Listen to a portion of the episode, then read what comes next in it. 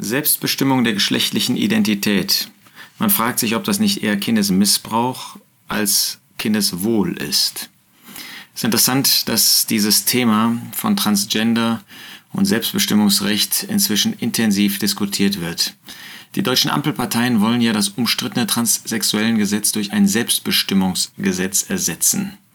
Und man unterschätzt, wenn man das nicht genau hinterfragt und durchdenkt, was das für gewaltige Auswirkungen hat. Und mit Kindeswohl kann man wirklich sagen, hat das nicht viel zu tun.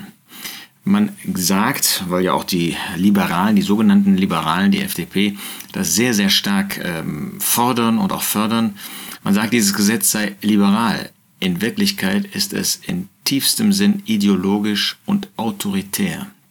Vor allen Dingen nimmt es den Eltern die Möglichkeit weg, in der Erziehung in einer guten Weise auf Kinder in schwierigen pubertären Phasen einzuwirken.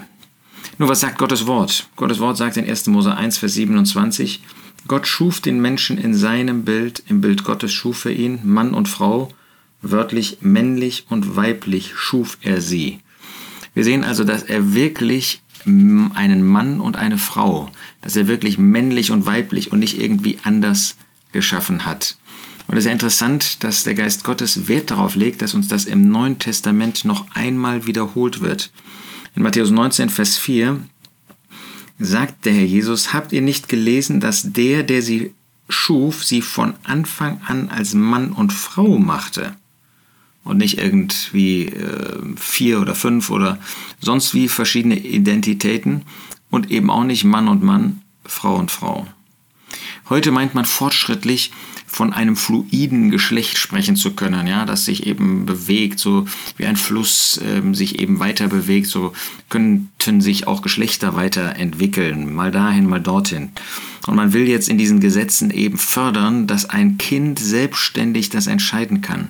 Und je mehr das in den Medien läuft, insofern ist so ein Podcast auch eine gewisse Gefahr, ähm, umso mehr verankert sich das auch in den Herzen und in den Gedanken von Kindern. Und sie sind eben gar nicht in der Lage, die ganzen Folgen zu übersehen, die mit einer solchen Geschlechtsumwandlung oder Verwandlung verbunden sind. Man lässt ja auch ein Kind nicht einen Führerschein machen weil man weiß, dass eben nicht nur eine gedankliche Auseinandersetzung, eine ähm, physische Fähigkeit dafür nötig ist, sondern dass es dafür auch eines Verantwortungsbewusstseins, einer Verantwortungsfähigkeit bedarf. Und das ist natürlich bei diesen Fragen erst recht der Fall. Was sagt das Wort Gottes? In 5. Mose 22, Vers 5, es soll nicht Mannszeug auf einer Frau sein und ein Mann soll nicht das Gewand einer Frau anziehen, denn jeder, der dies tut, ist ein Gräuel für den Herrn, deinen Gott.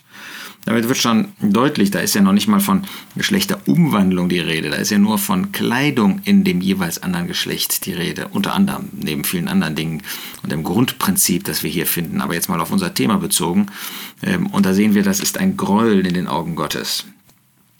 Auch im Blick auf Verschnittensein heißt es bemerkenswert in 5. Mose 23, Vers 2, keiner, dem die Hoden zerstoßen sind oder die Harnröhre abgeschnitten ist, soll in die Versammlung des Herrn kommen.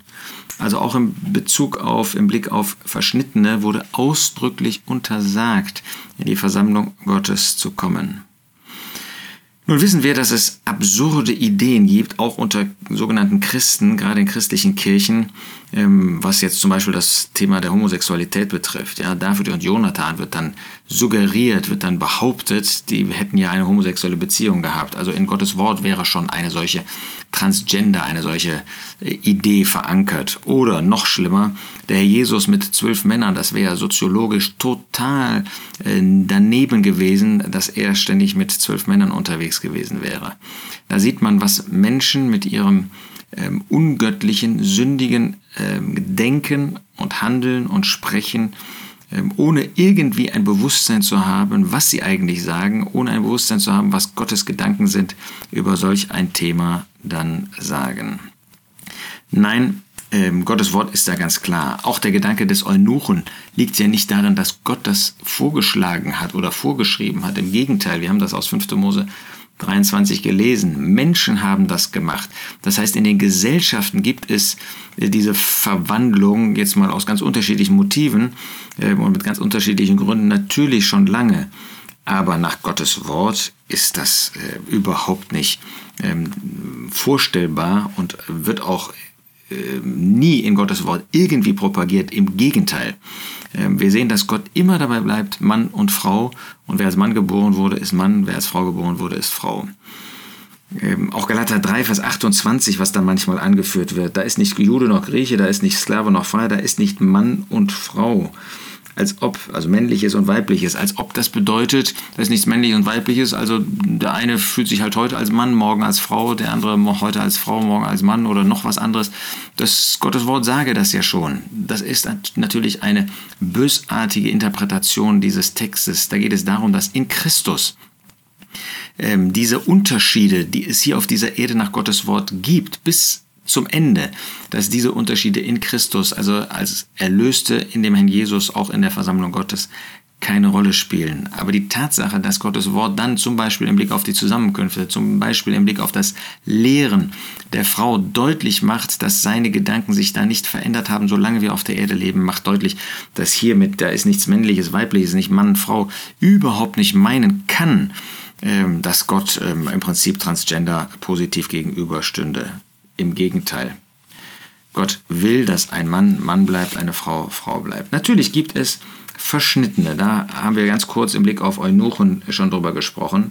Und der Jesus sagt in dem Zusammenhang, äh, wo wir eben Matthäus 19 vor uns hatten, in äh, Matthäus 19, Vers 12, es gibt Verschnittene, die von Mutterleib so geboren sind.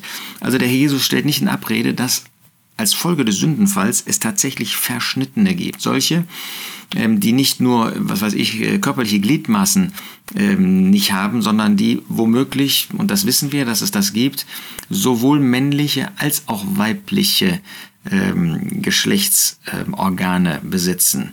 Und das sind natürlich Menschen, die in besonderer Weise betroffen sind, die in besonderer Weise unsere Zuwendung nötig haben und wo wir in besonderer Weise Sensibilität wahren müssen. Äh, aber das heißt ja in keiner Weise, dass wir daraus schließen dürfen, dass ähm, wir jetzt nach Gottes Wort irgendwie aus einem Jungen ein Mädchen, aus einem Mädchen einen Jungen machen können.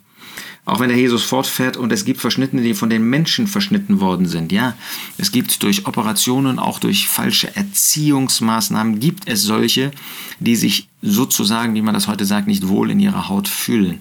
Aber das heißt doch keineswegs, dass Gott möchte, dass dann eben, wenn man sich nicht wohlfühlt, man dann eben ähm, aus sich ein, ein, ein Mädchen macht oder einen Jungen macht obwohl man das gegenteilige Geschlecht ist. Lasst uns also da bei Gottes Wort bleiben und lasst uns vor allen Dingen bedenken, so wie Gott es sagt, so ist es gut, so ist es richtig, das kann uns frei machen, nur das auf einem solchen Weg können wir glücklich sein und alles andere ist zum Schaden, ist, ähm, wie eben zitiert aus dem Zeitungsartikel, autoritär dem Kind, dem Menschen und grundsätzlich gegenüber und bedeutet Schaden, bedeutet nicht Befreiung, sondern bedeutet eine, einen negativen Einfluss.